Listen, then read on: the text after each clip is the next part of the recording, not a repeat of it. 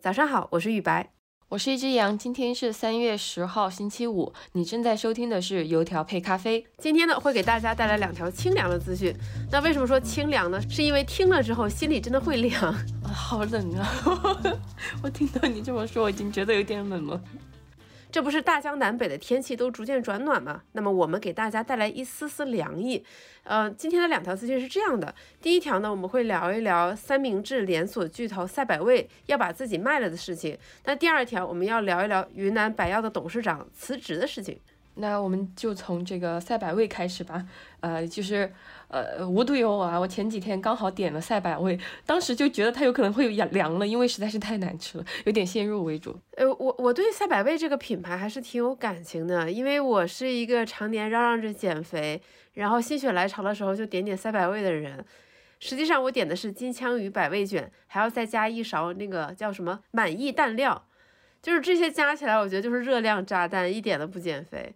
但是吃到里边很多青菜，会让我这个广东人感到舒服一些。那赛百味发生了什么呢？就是最近媒体爆出赛百味要卖身了，他已经挂牌，想要把自己的这个公司卖掉。那么目前媒体爆出有好几家资本，比如贝恩资本、TPG 等等，在竞购。就是这这个事情让我觉得很错愕，因为在我小的时候，我会觉得赛百味是一个很不错的品牌。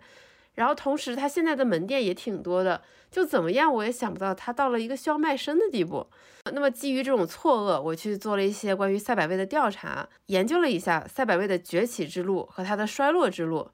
最开始，他的创始人想加盟麦当劳，然后发现麦当劳需要的钱太多了，于是呢，他就开了自己的店。同时，他又想要超过麦当劳的规模，对吧？你要对标，就要对标一个行业里的老大。于是呢，他就疯狂的开加盟店。他怎么疯狂开加盟店呢？就是他的加盟费收的非常低，但是抽成很高。对于一些经济上不是很宽裕的一些美国家庭，尤其是移民家庭，对他们来说，开一家赛百味的店仍然是一个比较不错的选择，因为加盟费很低。根据媒体披露，赛百味开一家门店的成本是麦当劳特许经营成本的十分之一到五分之一。那么他们崛起的第二点。是主打健康牌，这也是为什么我们经常会把赛百味等同于健康餐和减肥餐。最开始呢，他们卖三明治，但是只卖三明治，你很难从这个消费市场中脱颖而出。然后呢，他们就做了一个很经典的营销，他们赞助了一个大胖子，然后三个月让他只能吃赛百味给他们提供的这些三明治，不许吃任何的药。呃，似乎也不让他运动，然后三个月之后，他就成功瘦下来了，从一个肥仔变成了一个瘦子。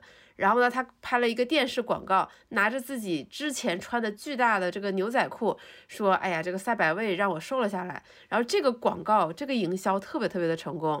然后从那儿之后，大家就觉得说：“哦，吃赛百味，它可能就是比较健康的一个选择。”但是后来非常讽刺的事情是，这个这个胖子后来被爆出来是一个恋童癖，而且还被抓了起来。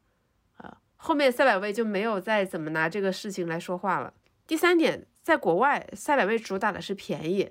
它之前有一个很有名的营销，就是五美元可以吃到十二寸的三明治。十二寸对于没有吃过赛百味的朋友，可能有点难以想象它是一个多大的尺寸。就是一般我们女生点赛百味点的都是六寸的，可能还会有一点吃不完。那十二寸是完全足够，我觉得两个人吃的。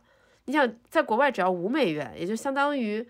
呃，不到四十元人民币，这三点叠加，结果就是，截至二零一七年，赛百味的全球门店有四点五万间，分布在一百多个国家，比麦当劳、肯德基要厉害的多，因为它门店特别多，而且它的巅峰时刻其实是在二零一二年，它的全球销售额创下了一百八十亿美元的记录，但是呢，在那之后就由盛转衰，它的营业额就连年走低，到了二零一六年，赛百味在美国关闭的门店数。第一次超过了新开的门店数，那中间其实还有一个很重要的转折点，就是二零一五年，这个品牌的创始人去世了，之后是他的家人接手了这个品牌的运营，那么结果也很明显，他的家人并没有很好运营这个品牌的能力。那么在为什么在过去十年赛百味会没落的这么厉害呢？其实第一点就还是因为疯狂的加盟，因为他们的加盟门槛低，所以常常会出现，比如说相近的两个街区同时开了两家甚至三家赛百味的情况，这就很尴尬了。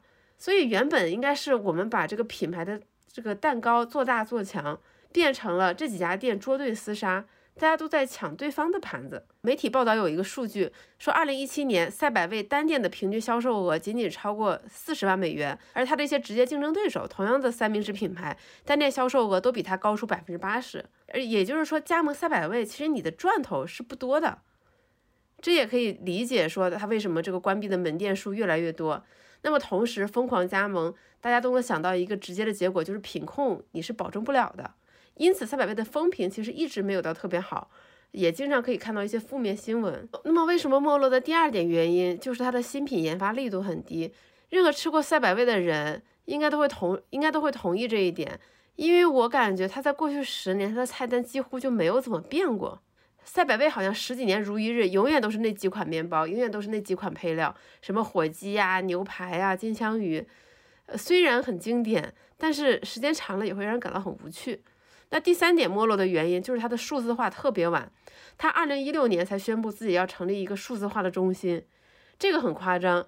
再看看我们数字化餐饮的杰出代表达美乐，达美乐同学从二零零一年开始就开始做一些基础性的投资，想改善他们店里的 POS 机的销售系统。然后在过去的二十几年，他们一直在科技和技术上进行投资。现在的达美乐，它完全是一家科技公司，只是说这家科技公司它的产品是披萨而已。你这么一对比，赛百味它的数字化进度比达美乐要晚了十几年。你看十几年在当代什么概念？这是很夸张的。那么第四点就是赛百味的丑闻缠身。前面我讲了，他们之前的那个广告人物被爆出来是个恋童癖，然后在前两年，《纽约时报》的一个记者拿着赛百味的金枪鱼三明治去检验，发现里边的这个金枪鱼的这个馅料不符合常见的五种金枪鱼种类的任何一种，那个 DNA 完全不符合。然后《纽约时报》就出了这篇报道，说赛百味的这个金枪鱼三明治里根本就没有金枪鱼。然后赛百味的解释是，哎呀，我们这个金枪鱼馅料啊是金枪鱼加蛋黄酱，然后冷冻出来的这个产品，可能是你没有检测到。也有专家站出来说，哎呀，纽约时报只是说这个金枪鱼三明治里没有金枪鱼，但是你们举证，你没有说它到底是什么鱼。但是我觉得作为消费者看到这样的报道，心里确实有点凉。之前一直以为金枪鱼这个馅料这这么好的口感，是因为里面的金枪鱼丰富。闹了半天，原来全是蛋黄酱的功劳，肥都白减了。啊，对呀，肥都白减了。尤其像我这种还要再加一勺蛋料的人，我感觉，我感觉，我感觉我简直是在吃全家桶。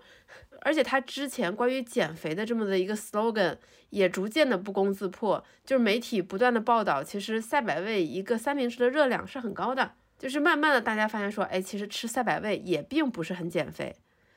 那么我们再来看回国内，为什么赛百味在中国也不怎么受欢迎？第一条就是贵。